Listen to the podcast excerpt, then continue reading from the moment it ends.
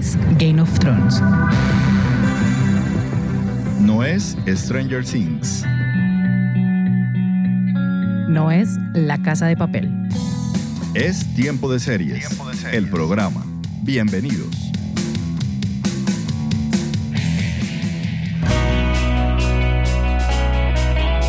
Seriefilas y seriefilos del mundo, maratoneras empedernidas, consumidores de series. Yo soy Catalina Serrano y les doy la bienvenida a este final de temporada de Tiempo de Series, el programa. Recuerden que pueden seguirnos en nuestras redes sociales arroba tiempo de series by cats, en Facebook, Instagram y en el canal de YouTube. Y en Twitter nos encuentran como arroba tiempo de series. También estamos en la comunidad de blogs del tiempo. En todas estas plataformas pueden compartirnos sus opiniones, sugerencias, comentarios y recomendaciones seriéfilas. Así seguiremos creciendo en esta comunidad amante de las series. Y como ya es costumbre y tradición en este programa, siempre nos reunimos con nuestro invitado, Alfredo Álvarez, cofundador de este programa, y con quien siempre nos gusta repasar qué fue lo mejor del año y más que lo peor, siempre hablamos es como de aquellas series que nos decepcionaron, que tal vez les teníamos mucha expectativa y finalmente no lograron cumplirlas. Entonces de eso es lo que vamos a hablar hoy con Alfredo, de las mejores series según nosotros del 2020, un año bastante particular, muy diferente que nos enfrentó a una nueva realidad. Alfred, bienvenido a Tiempo de Series y gracias por estar aquí. Hola Cata, un saludo cordial para ti, para toda la audiencia de Tiempo de Series y bueno, para mí es un placer estar en este final de temporada y nuestro habitual especial de fin de año con nuestro repaso de lo mejor de este año televisivo. Cata, un año, como tú dijiste, muy raro, sería la manera de calificarlo, un año muy extraño, un año muy atípico, pero curiosamente un año que por las mismas circunstancias que lo caracterizaron, nos permitió ver mucha más televisión de la habitual y eso creo que al final es un, muy buen balance. Entonces vamos a, compartir justamente un poco de, de eso que vimos durante este año y que nos gustó y seguramente también vamos a comentar las cosas que no nos gustaron tanto. Así es, y finalmente, igual como lo hicimos en el final de la temporada 3 de Tiempo de Series, pensamos en algún momento que no íbamos a tener tantos estrenos y independiente de lo que ha sucedido y de las producciones que pararon por cuestiones del COVID, digamos que hemos tenido un segundo semestre del año bastante nutrido con historias de todo tipo y en todos los géneros. Como siempre, este, eh, lo mencionaba, este es el resultado, pues el balance que hacemos Alfredo y yo. Son las series que más nos gustaron a nosotros, pero que seguramente también tendrán nominaciones o se hablarán de ellas en la temporada de premios que arranca en enero, más o menos con los Golden Globe. Para ser claras, las 10 series de las que vamos a hablar que escogimos en nuestro top 10 es el resultado de unir el top 5 de las mejores series de Alfredo y el top 5 de las mejores series que yo escogí. Entonces ahí tenemos 10 producciones, 10 historias para Y una coincidencia porque coincidimos en el top 1, en nuestra favorita. Así es, entonces esas son las series de las que hablaremos hoy. Así que sin más preámbulos, vámonos de una a maratonear. A maratonear. Top 10. I am he that aches with amorous love. Start over again, Caitlin. With a little more conviction. Don't be afraid of these words.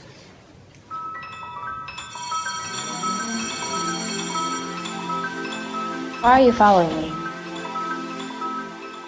Ok, Alfredo, entonces arranquemos. Número 10 de las mejores series 2020 según Tiempo de Series, el programa. Cata, esta fue una serie que se estrenó el 15 de septiembre, ya como en la parte final del año, de HBO, una serie con coproducción británica también, pues que sobre la cual había mucha expectativa porque era el debut en la televisión de este galardonado director y guionista italiano Luca Guadagnino, que recordaremos que recordamos por, digamos, por su película laureada de muchos festivales y premios de hace algunos años y que de hecho estuvo en los premios Oscar, famosa película Call Me By Your Name. Pues Luca Guadagnino debuta en la televisión mundial en HBO con esta serie titulada We Are Who We Are una serie de solo ocho capítulos, muy bien construidos, muy bien escritos, tal vez una serie, digamos, no apta para todo público por la narrativa que propone, por las historias también que plantea, porque es una serie con un trasfondo político también muy profundo y sociológico, porque se abordan temas como por ejemplo el tema transgénero allí de por medio, pero básicamente el tema político allí es el, el más importante y pues para mí es una de las series del año. Además tiene una banda sonora increíble. Si alguien no la vio, busque simplemente la banda sonora de We Are Who We Are y va a disfrutar muchísimo la música de esta serie. Para mí es el top 10 del año. Mixed up, full of life. Top 9. What's that book you've been reading about? It's about heroes who get to go on adventures, defeat the monsters, and save the day.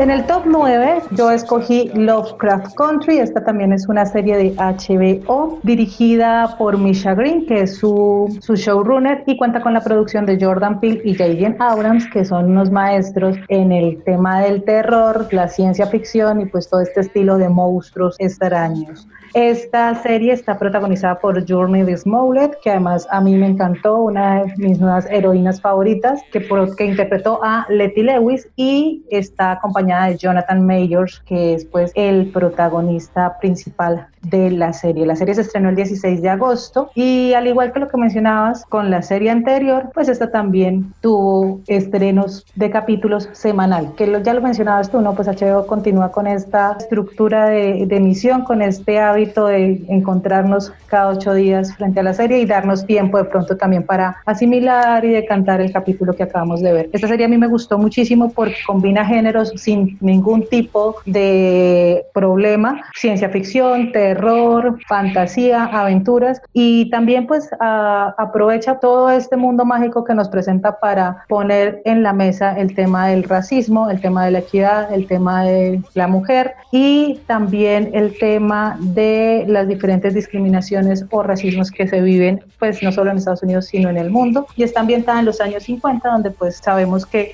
Estados Unidos sufría de un racismo sistemático y estábamos en una situación donde la comunidad afroamericana pues sufre una discriminación más fuerte. No sabe uno qué le tiene más miedo, si a los monstruos que aparecen aquí o si a las, a las situaciones que se enfrentan los protagonistas por el simple hecho de ser afroamericanos. Entonces para mí ese es el top 9, a mí me encantó la verdad y creo que si no la han visto, está disponible en HBO Go, está completa la temporada y todavía no se sabe si se vaya a renovar para una segunda temporada. Micha Green, su showrunner, ha dicho que le encantaría, que tiene historias para 20 temporadas si quisiera, porque esta está inspirada en los relatos de Ruth, que a su vez están basados en todo el universo de Lovecraft, que fue un escritor que se considera como padre del género del terror y la ciencia ficción o fantasía en la literatura.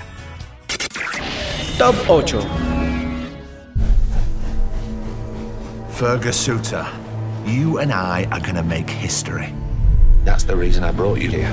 I know where the sun rises. Only gentlemen have lifted the cup. Men from fine schools with fine clothes, fine lives. En el top número 8 tenemos una de esas miniseries que llegaron para salvarnos en plena pandemia. Esto fue una, una miniserie estrenada el 20 de marzo. Justa- justamente estaba iniciando la pandemia en todo el mundo. Es una miniserie británica del mismo creador de Downton Abbey y yo creo que eso ya es una, un sello de garantía y es The English Game. Una miniserie de solo seis capítulos que nos cuenta los primeros años del fútbol moderno en Inglaterra. Y a partir de esto pues todas las historias de luchas de clases, de clases sociales, histo- historias de amor, etcétera, que se tejen en medio de este deporte rey. A mí me pareció fantástica esta serie, definitivamente es una de las miniseries del año. Y a pesar de ser una serie de época, me parece que es muy vigente, se, se puede relacionar con muchas temáticas contemporáneas, es muy divertida también porque pues el fútbol siempre será un tema divertido para ver, pero esta vez no en el formato de un partido de fútbol, sino de una serie de drama, que además tiene mucho de ese humor negro británico que caracteriza a, Julian eh, el creador de Downton Abbey. Entonces esta es nuestra, em, nuestro top número 8 aquí en el, en el top con lo mejor del año de tiempo de series. Sí, esa serie me gustó mucho y que también vale aclarar que The English Game, hacia uno no le gusta el fútbol, como es mi caso, eh, termina uno encarretándose y termina uno apasionándose por los partidos que en la serie se muestran. Además, lo que tú mencionabas, ¿no? Esta, este origen de la, del fútbol moderno, de comprar solamente jugadores para que sean parte de equipos y que el equipo se potencialice y empiece a ganar copas y demás. Entonces está, está muy bien esta, esta miniserie que se encuentra en Netflix. Si aún no la han visto, son solo seis horas que pueden ser un fin de semana bastante agradable. Top 7 Butcher?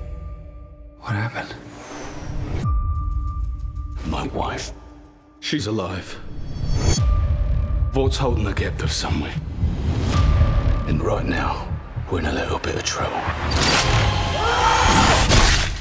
En el top 7 yo escogí The Boys, la segunda temporada de esta serie que nos muestra el lado oscuro de los superhéroes. En esta segunda temporada, si ya nos habían acostumbrados en la primera a un lenguaje explícito, una violencia explícita, y esta tiene todas las clasificaciones para que sea vista por mayores de 18 años, por supuesto. Eh, esta nueva entrega, pues ya vemos como el protagonista, Bosher, eh, regresa con sus muchachos y ya digamos que tienen como un plan más, más claro de cómo vencer a Bow, que es la gran empresa creadora de los superhéroes. Además, también vemos en esta segunda temporada la incorporación de un nuevo personaje, Strongholm, que es una mujer, que también aquí viene, es muy interesante ver cómo en las series que hemos escogido están las problemáticas sociales vigentes independientes del formato o el género en el que se estén narrando, ¿no? Entonces aquí también vemos todo el tema de empoderamiento femenino, pero también lo vemos como eso, como una burla, ¿no? Como,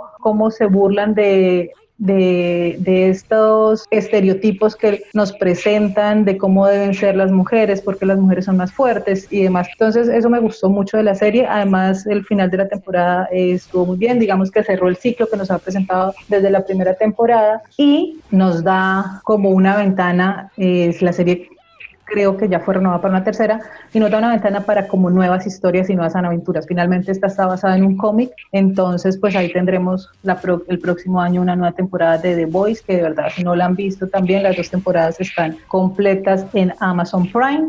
Y es una forma diferente de ver a los superhéroes, no como esos tantos que salvan el mundo, sino un poco más humanizados y hasta bastante malos, por supuesto. Top 6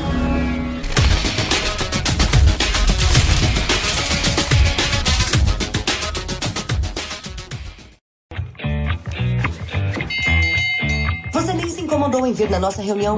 Vamos falar de respeito. Ele já tá ali faz um tempão. Acho que ele precisa de atenção agora. Ele precisa de uma boa palmada. Não, não. En el top número 6 tenemos una serie danesa. No es usual que uno diga, hey, me vi una serie danesa este fin de semana.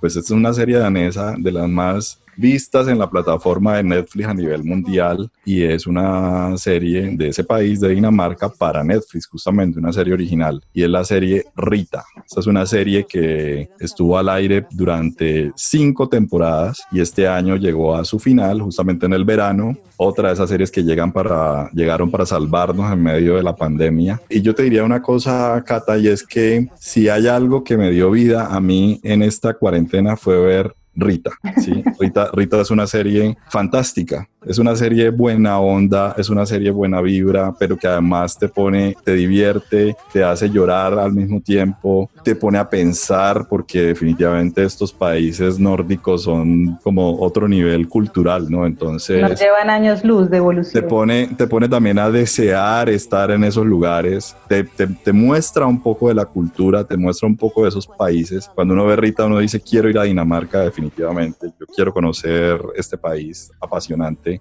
quiero conocer esta cultura, pero sobre todo propone unas reflexiones muy profundas frente al tema de la educación, sin caer en mamertismos, ¿me entiendes? Lo que hemos hablado en otras ocasiones, que a veces estas series que hablan de la educación o de la diversidad se vuelven muy mamertas. Esta serie es cero mamerta, Rita es un personaje políticamente incorrecto. Ella no cree en la corrección política.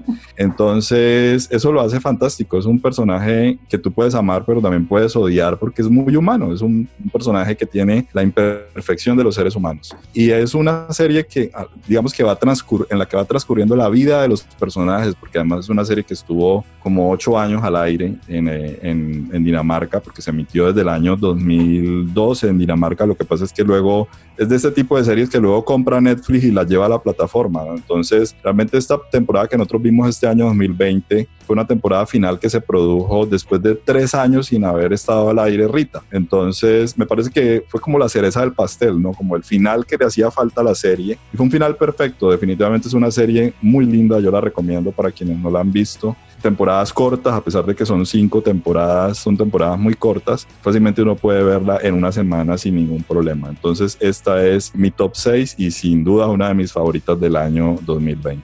Rita. Vamos en la mitad de nuestro especial con las 10 mejores series del 2020 en tiempo de series El Programa. Vamos a una pausa y ya regresamos.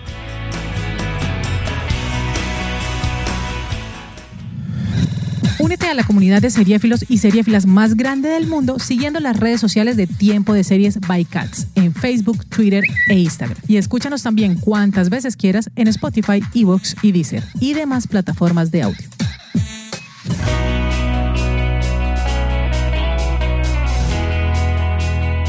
Volvemos a Tiempo de Series, el programa, y hoy estamos con Alfredo Álvarez contándoles nuestro top 10 de las mejores series que vimos en el 2020. Así que continuemos con los 5 primeros puestos. Top 5 A toast to my new wife, the Empress of Russia. Huzzah! It is. No, you don't talk, my love. Oh, of course. Must be an enormous responsibility and honor to lead a country of such import. It's actually not that hard. Entrando en el top número 5, llegamos a la mitad de nuestra selección. Yo tengo a The Grey, esta serie que de verdad me sorprendió. Esta es de Star Play y es un drama satírico creado por Tony McNamara, que es el o que fue co-guionista de La Favorita, esta película que también fue muy nominada en el Oscar. Olivia Colman se ganó el Oscar a Mejor Actriz por, por su interpretación en esta película. Y pues Tony McNamara nos trajo en este 2020 este drama satírico sobre la emperatriz Catalina de Rusia, Catalina la Grande. Esta es una serie que está protagonizada por Ella Fanning y Nicholas Hall. Ella Fanning maravillosa de verdad impresionante en su personaje de Catalina la Grande. Es una sátira y es ese, ese lado cómico de la monarquía. A mí me encantó cómo se desarrolla eh, esta serie, porque además nos muestran los inicios de, Catalina, ¿no? Cómo llega a casarse con Pedro, el emperador de Rusia, y todo el proceso para llegar a la revolución y el golpe de Estado que finalmente le daría la corona a ella. Está muy bien, está en, está en Star Play, tiene un montón de situaciones ridículas, la narración es impresionante, tenemos algunos guiños pues muy claros de la favorita. También si les gustó la película, pues aquí también se van a encontrar con algunos algunas referencias de la película y sobre todo que a Tony McNamara el tema de la monarquía le, le sale muy bien, estas narraciones le salen muy bien porque no es desde esa parte histórica que además eso me encantó muchísimo también y es que en cada capítulo hay una leyenda que dice hechos históricos ocasionalmente incluidos. Es decir, que aquí pues la historia tal cual sucedió no es mucho lo que importa. Entonces, The Grey la pueden ver en Star Play, que en Latinoamérica se puede ver a través del servicio de streaming de Apple TV. Ahí está disponible y pues también es un muy buen plan porque además vuelve y juega, ¿no? Entonces aquí tenemos todo el tema de, de la mujer, del empoderamiento femenino, de cómo era vista la mujer pues en esa época, pero también tenemos muchas similitudes con problemáticas sociales alrededor de la mujer que seguimos viviendo en el pleno 2020. Top 4 Your Majesty, I think we have enough respect for one another personally to ask ourselves some of the bigger questions, woman to woman. We are the same age after all. Really? Just six months between us. Oh? And who is the senior? Y siguiendo con historias de la monarquía, en el top número 4 tenemos The Crown. Como ha dicho Cata previamente, la joya de la corona de Netflix. Esta serie que es quizás el último gran estreno de fin de año de la televisión mundial. Se acaba de estrenar en el pasado mes de noviembre en la plataforma Netflix. Y bueno, para muchos es desde ya una de las series del año. En esta entrega, la cuarta temporada, porque yo no tengo el delay que tiene Catalina Serrano.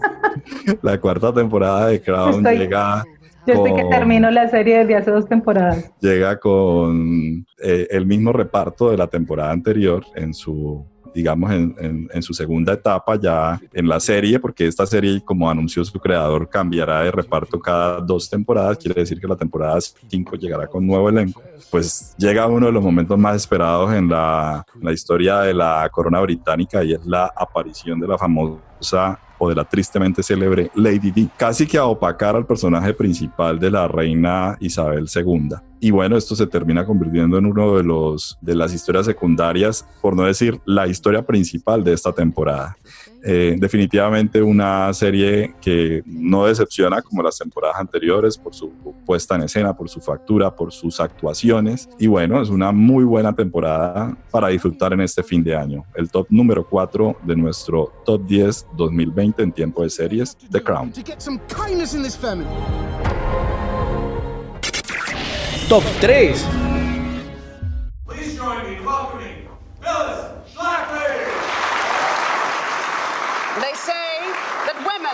are like tea bags. You don't know their strength until they get into hot water. We need to talk about the threat of the women's liberation movement. So let me be clear. Y entramos en el podium de este top 10 tiempo de series. Y en el puesto número 3, una de mis series favoritas del año, Mrs. América. Esta es una producción de Fox que se estrenó como en abril de este año en Estados Unidos y aquí en Latinoamérica pudimos llegar a verla casi en septiembre más o menos, que fue cuando se estrenó finalmente. Pensé que íbamos a pasar el año sin verla porque es una gran, gran producción Además tiene un elenco fantástico de mujeres impresionantes, empezando y encabezado por Kate Blanchett, acompañada de Ross Bain, Sarah Paulson, Margot Martindale, Uso Aduba, Elizabeth Vance y Tracy Ullman. Esta miniserie nos cuenta la segunda ola del feminismo en los años 70 en Estados Unidos y nos narra cómo la lucha por ratificar la enmienda de igualdad de derechos en este país se ve truncada por la aparición de una ultraconservadora republicana llamada Phyllis Schlafly, que es Kay Blanchett, que se opone a este movimiento y viene todo el tema de privilegios, toda la lucha contra las feministas, también la lucha que el feminismo estaba dando en ese momento. Y está muy, muy bien narrada. Cada uno de los capítulos tiene el nombre de los personajes, entonces aquí vamos a ver a Phyllis Schlafly, eh, la, la señora esta conservadora republicana, vemos a Ross Bain como una de los íconos de los años 70 del feminismo, Gloria Steinem, pero también vemos a Bella, que fue una de las primeras jefes de la Oficina de la Mujer en la Casa Blanca. Entonces, cada capítulo, pues, si bien sigue la historia, por supuesto, se centra en uno de los personajes femeninos y su carrera política dentro del movimiento. De verdad, es una serie increíble, no solamente por las actuaciones, sino también como están retratados los hechos históricos. También lo que mencionabas tú y que lo, menciona, lo hemos mencionado en diferentes series, la banda sonora de esta es increíble, pues es todo el disco y el funk pues de los años 70 que está muy bien. La serie está disponible en Fox Premium, si aún no la han visto, de verdad es un lujo para mí, una de las mejores series del 2020.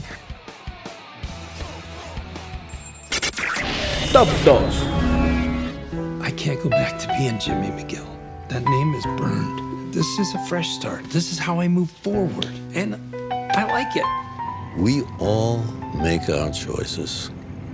And those choices, they put us on a road.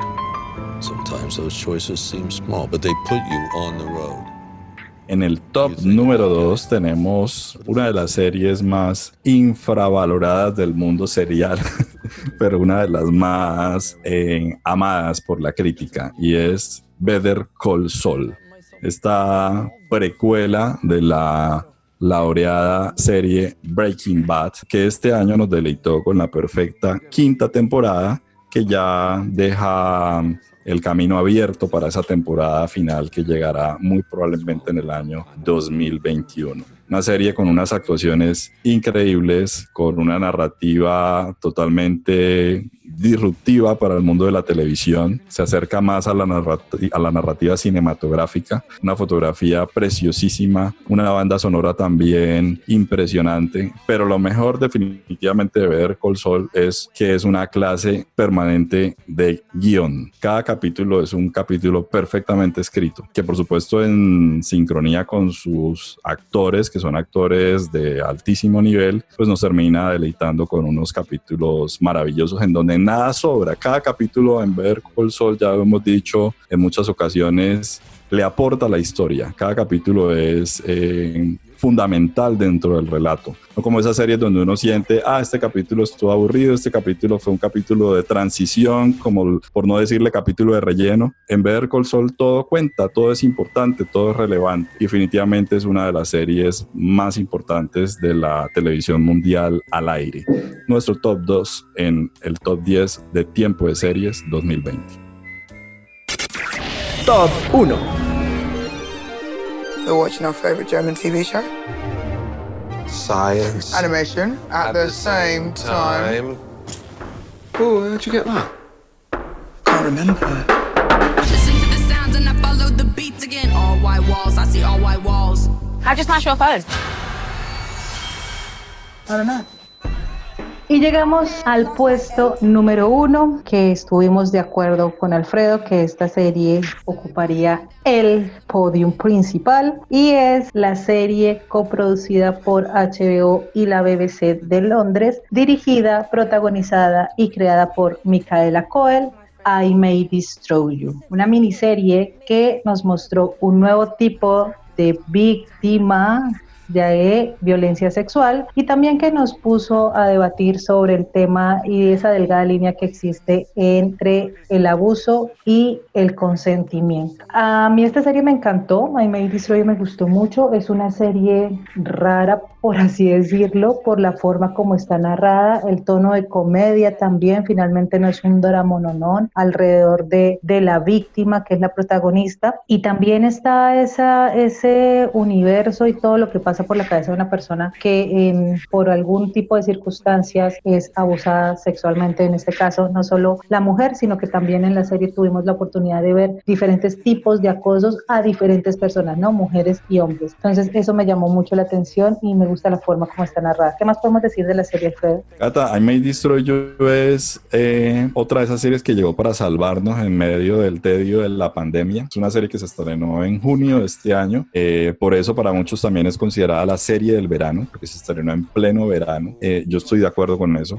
No hay otra serie del mismo nivel de I May Destroy You en este verano. Y para mí es una serie fantástica, es nuestra, nuestra serie del año porque hace algo que muy pocas veces ocurre en la la televisión y es que tú lo mencionaste. Difícilmente uno puede decir esta serie es un drama o esta serie es una comedia o esta serie es una, una dramedy. No, es una serie, yo diría experimental. A mí no me gustaría decir que es una serie rara porque, porque creo que sería injusto con la serie, porque es una serie muy linda. En medio de, en medio de, la, de la crudeza de las historias que narra, me parece una serie muy linda, llena de unos personajes muy humanos también y sobre todo que reivindica algo que a mí me parece fantástico y es el valor de la amistad. Hay que se reivindica en el, en el, el de la solidaridad, ¿no? También sin, sin caer en, en, lecciones moralistas, porque es algo que no le interesa además al, al personaje, no le interesa eh, asumir liderazgos, asumir causas, ella simplemente vive su duelo de la única manera como ella cree que lo puede vivir, que no necesariamente la manera como lo viven los otros. Y eso puede ser moralmente condenable, pero la serie no le interesa eso, no le interesa dar lecciones de moral. Lo que le interesa simplemente es mostrar mostrar unas realidades que están allí, que, son que existen, que son latentes,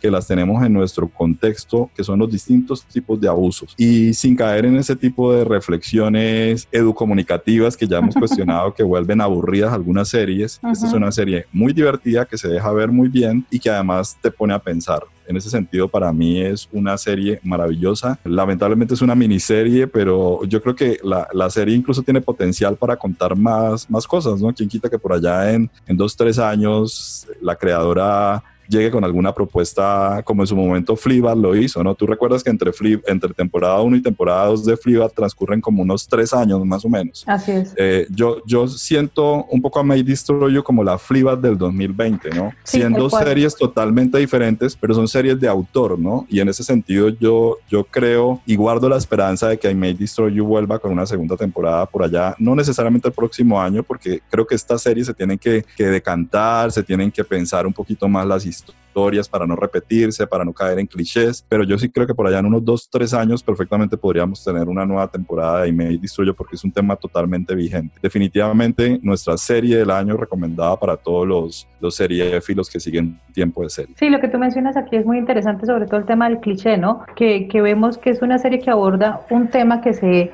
ha profundizado y del que se ha hablado en muchas series o en muchas películas, que es el tema del acoso, de la violación, del abuso sexual, pero aquí no lo hace con clichés, ¿no? Además que nos saca también, nos muestra otro tipo de, víctima o nos muestra otro tipo de circunstancias en la cual las personas son abusadas. Entonces también es como ampliar ese, e, ese tema y ampliarla y abrir la discusión. Y lo que tú mencionas de si hay o no, según si habrá o no segunda temporada, eh, también es importante que la serie pues llegue a más gente. Si bien fue la serie del verano, yo también siento que fuimos muy pocos los, los que la vimos. Eh, igual también yo creo que pues este tipo de emisión de HBO era un capítulo de media hora cada ocho días. De todas maneras también mucha gente espera a que la serie esté completa en las plataformas para poder consumirla en una sola sentada o en maratón, que les parece mucho más cómodo que estarla siguiendo semana a semana. Entonces creo que también da la oportunidad de que eh, la gente la pueda ver en estas vacaciones. Yo creo que para el año entrante en la temporada de premios va a tener algunas nominaciones, va a tener Yo espero que tenga muchas nominaciones y que gane muchas cosas también. Así es, porque también es un descubrimiento, ¿no? Lo que tú mencionabas es también el, esto, la, este proceso,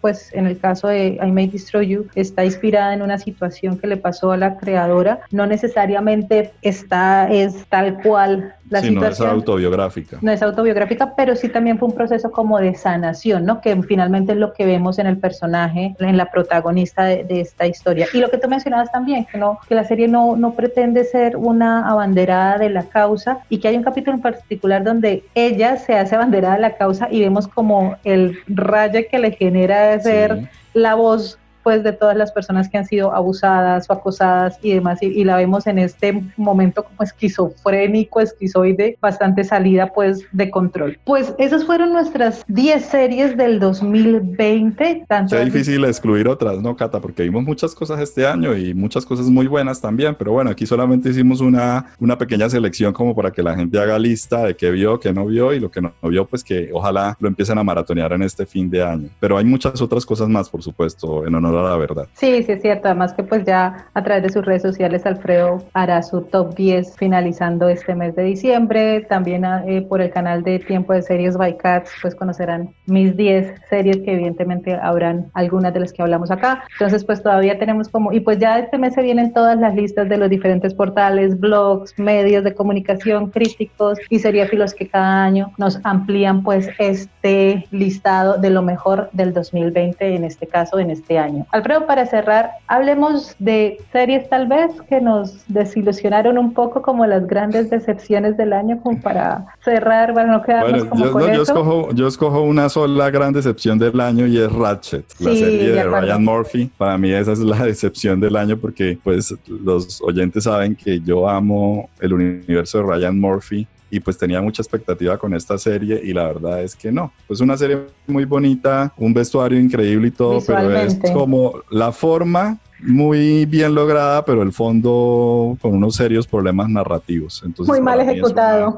sí, es una de las decepciones del año. Y yo pues voy a escoger una también, esto, Rom, que fue una serie de HBO que traía pues el sello entre comillas de Phoebe Waller-Bridge, pero pues a medida que avanzó la serie nos enteramos que Phoebe Waller-Bridge solamente pues, esto, estaba como productora y uno que otro cameo ahí, pero también fue una serie que teníamos mucha expectativa, pues veníamos como de todos los premios de Fleabag, veníamos como de, adorar a, a Phoebe Waller-Bridge y pues Ron resulta ser no tan grandiosa como esperábamos que fuera.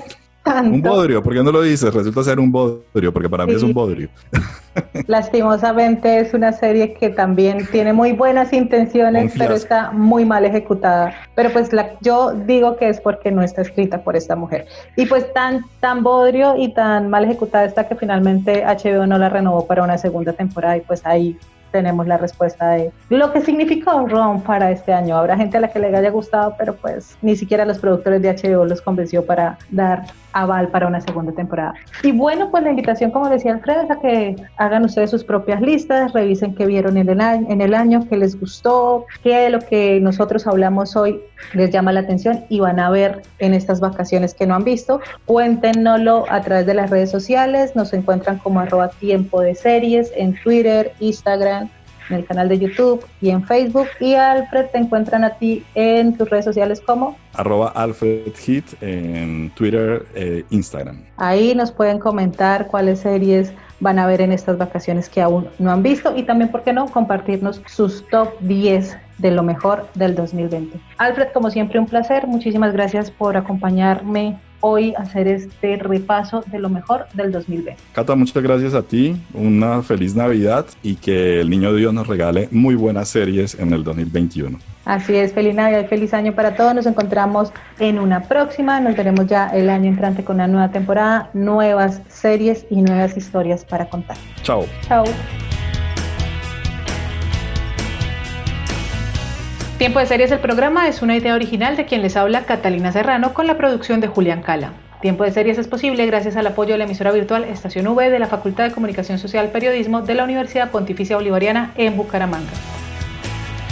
Para apoyar este proyecto los invitamos a que nos den una puntuación en la aplicación de audio donde nos escuchan, comenten, compartan y recomienden este podcast entre todo su círculo social. Así llegaremos a más seriéfilas y seriéfilos que siempre están buscando qué ver en sus fines de semana. Todas, absolutamente todas estas acciones nos motivan muchísimo para seguir haciendo este programa y seguir generando comunidad alrededor de lo que tanto nos gusta, las series de televisión. Así que sigamos conversando. Nos escuchamos en una próxima. Chao.